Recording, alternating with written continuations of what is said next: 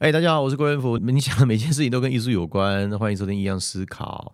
哇，我们距离上一次的这个录音啊，其实是已经是非常非常久之前了。为什么呢？因为没错，我第二个小孩出生了。Oh my god，是个女孩。第一个是男孩，第二个是女孩，形成一个好字，真他逼的好。所以现在就处在一种如火如荼的一种。一种生活状态当中，要要画画，要创作，还有展览。今天我们小编呢跟我说，我们可不可以录一集，就是上海西岸展览的一个呃趣谈啊，呃有趣的事情或者是经验这样子。我刚接触这个行业的时候呢，大概是二零一六一七的时候，那个时候其实就到处跑啊，我有去呃西岸看到西岸的展览，哇，那时候心里就想着哇，什么时候我可以在这边展览，蛮酷的蛮屌的这个地方。对，然后刚好今年呢，我上海的画廊就拿我的作品去申请个展，哎，结果过了啊，我觉得蛮欣慰的。然后很遗憾就是我今年没有办法去，但是我在十一月初的时候呢，我就去上海一趟，有去 hang out 一下我的作品这样子。那其实今天想要聊一聊，就是艺术家跟国外画廊或者是国外办展的一些经验跟一些干货。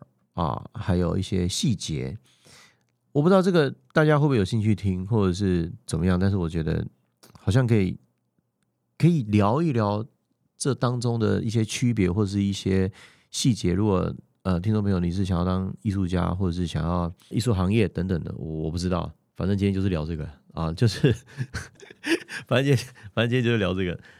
哎，你们知道吗？因为现在 I G 啊，社群的发达。现在世界上已经，我觉得已经可以说没有时差了。好，然后有很多的 social media，很多的社群网站，自己宣传自己的网站有非常非常多。那这个时代不免俗，你如果是一个艺术家，我觉得经营好自己的社群，我觉得蛮重要的。因为为什么呢？因为全世界人都活在社群当中，不是只有你，所以你不要觉得有罪恶感。大家除了跟你讲话之外，或是跟你讲话同时都在划手机。都在看新的资讯，现在是一个资讯非常爆炸的一个时代了。对，那所谓的经营好自己，就是可能就是经营好自己吧，我也不知道怎么讲，就是就是把你的性格啊，或者是把你的作品的什么什么叭叭叭，就是好好的在上面做一个记录啊，用做记录的心情来做这件事，因为全世界都会看到。我的几个经验都是来自于呃社群媒体啊，IG 啊，或者是。画廊之间的一些交流而产生的，对，那我不是非常顶级的那种艺术家，对，但期许之后可以成为心目中非常顶级的那种艺术家，但是这条路就是一直走下去，会走到哪一步不知道。它跟其他的行业不太一样，不能说哦，我设定一个目标，我要去达成或者什么。我觉得设定目标不是感觉不是艺术家要做的事，艺术家还是。把自己生活过好，然后把自己的创作做好，我觉得这是最首要的一个任务。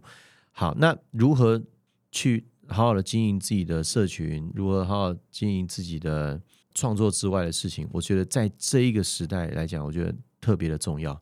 对我可以分享一个我在这半年发生的一个在香港一个画廊，一个新开的画廊，是一个法国人开的一个新画廊。他就在然后他会先要要你的信箱。然后跟你敲了之后，然后在信箱里面回复，因为信箱对于老外来讲，他们会觉得它是一个比较正式的一个对谈，对，比较正式的一个信件，有来有往，反而不是那种聊天 lie 啊、What A P P 或者是 WeChat 这样子，对，还是透过信件这样。然后呢，我们都是这样子来往，但让我觉得非常感动的一件事就是，他在 meeting 你之前呢，认识你之前，他其实已经。非常了解你的作品的脉络，好，这五年六年，所以呢，我们第二封信的时候，第三封信的时候，他就已经把现场的整个规划图，还有把我以前的作品尺寸都已经先呃临摹好一个三 D 图放在里面，我觉得非常的感动，而且我好像其他的事情也不用再多说什么，因为他对我作品已经非常了解了，系列啊、年代啊，他都已经非常了解了，这是我觉得一个专业的画廊要。会做到的最基本的事，这件事情让我觉得感觉非常好。然后我们就开始继续继续往下聊啊，就是明年度的计划、后年的计划，或者你创作整体的整个脉络。好，那这个展览还没有形成，那形成的时候呢，呃，我会在我的 Facebook 还有 IG 会公布。今年的展览就是十二月中在台北的双方艺廊会有一个我的个展。对，怎么讲到这边变成广告了？其实呢，很多的细节是包含很多藏家、很多的其他人族群不知道的细节，就是国外展览跟国内展览差别不会太大，最大不同就在于它的运输，最大不同就在于它的运输。国内运输台湾顶多就是北中南，那如果在国外的话呢，它就有。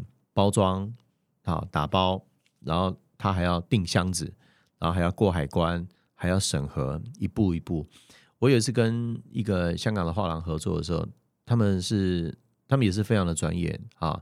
作品什么时候会到你的工作室帮你打包？打包好之后呢，他会订木箱，订完木箱之后，他会拍照给你看，然后过海关的每一关，他都会拍照给你看，呃，就是以资证明，也让你放心，你的作品是安全的。然后到达了现场啊，在画廊的时候，他也会拍照给你看，让你知道你的你的作品已经顺利达成了。那如果我们没有办法到当地的现场的话呢，他也会拍照给你，他会问你。你觉得作品放在左边、右边光线如何调整会比较好？都会用视讯开会的方式去做这件事情啊，这是专业的画廊他们都会做到的这样的一个步骤。对这个对于老外来讲也是非常的合乎常理。啊，运费呢，其实也完全不用让艺术家担心，他们完全都会负责。好，这个在最早之前他们的合约，我们 conversation 都会讲的非常的清楚。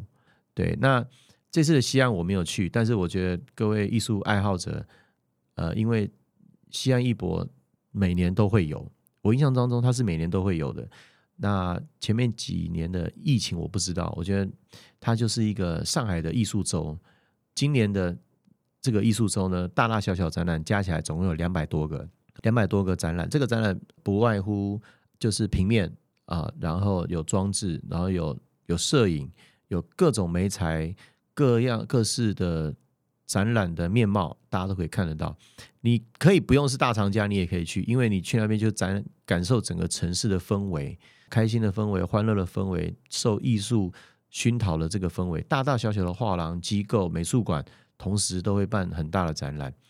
对，那西岸艺术博览会其实我蛮推荐大家去的，因为啊，同时还有另外一个很大的。呃，博览会就是上海零二幺博览会，它在上海展览馆，我没有记错的话，上海展览馆。然后是在，对不起，我忘记是公车坐到哪一站，还是好像在延平西路还是什么延安西路的啊，三千多号还一千多号？对，它是一个很老的一个古建筑里面的展览。我前两年都有参加，那今年就是在西岸，没有在零二幺。那零二幺呢，其实它是一个古迹啊，它是一个古迹。我们可以把它想象成，它很像在中山堂，很大的中山堂啊。然后，但是呢，主办方他会贴墙啊，他会把白墙贴贴满，变成一个白盒子的白盒子的状态进行展览。所以在那边也会有一个很好的体验。比如说，像前几年他有刘嘉玲啊，一些非常大的巨星都会去那边看展啊。那你在那边也很有可能会看到里奥纳多，哦因为里奥纳多也是个非常大的收藏家。对，那。我之前去都是以观摩的心态去啊，就可以感受到啊，不管是设计艺术啊，或者是各各式各样的展览，它它都会有。然后人跟人之间聊的都是，哎，你刚才去看了哪个展览？你刚才从哪里过来？或者是电话当中、手机当中、Line 当中、群组当中，哎，现在我们在这边，你要不要过来？或者是呃，我们 After Party，然后我们现在在晚餐，我们现在在干嘛？它是一个非常非常热闹的一个活。很热闹、很活络的一个一个现场，所以喜爱艺术的朋友啊，对于艺术感兴趣的朋友，我觉得在那个时刻，大家都聚集同一个时间，聚集在那个地方，算是亚洲非常非常大、非常重要的一个展览啊！上海西岸跟零二幺，还有这整个艺术周的活动。那在欧洲呢，其实就是会有双年展啊，还有威尼斯双年展，然后也是有非常非常多的像这样的。一个活动，那通常都是从西方，然后流传到亚洲东方这个地方来。对，那族群不同，展览作品也不同，感受也不同，语文当然也不同。然后整个现场的气氛啊，饮食 party 啊，或者是展览啊都非常的多，非常的多面貌，是一个非常好玩、非常不一样于台北的一种氛围。大家如果有机会的话，真的可以去。OK，这一次的西岸艺博我没有去，不过我的 WeChat 啊，然后我脸书其实很多朋友都有给我很大的一个回应，因为我去二二年从美国回来展展览回来的时候，我就对于绘画当中的一些细节，还有绘画的诠释，有一更深的一个理解，哈，或者是想要有更大的一种突破。那在这次的上海西岸呢，我觉得表现的我自己是很喜欢整个展览的节奏啊，展览的 tempo，还有展览的一种氛围，啊，还有整体啦，我是觉得非常非常的满意。对，那也有很多的朋友给我还蛮正面的这个回馈。对，那对于艺术家来讲，这个是最重要的一种。一种感受吧。今天这一集就讲到这边，好吗？那个谢谢大家的收听，我是燕福。你想每件事情都跟艺术有关，就是跟我有关。OK，拜拜。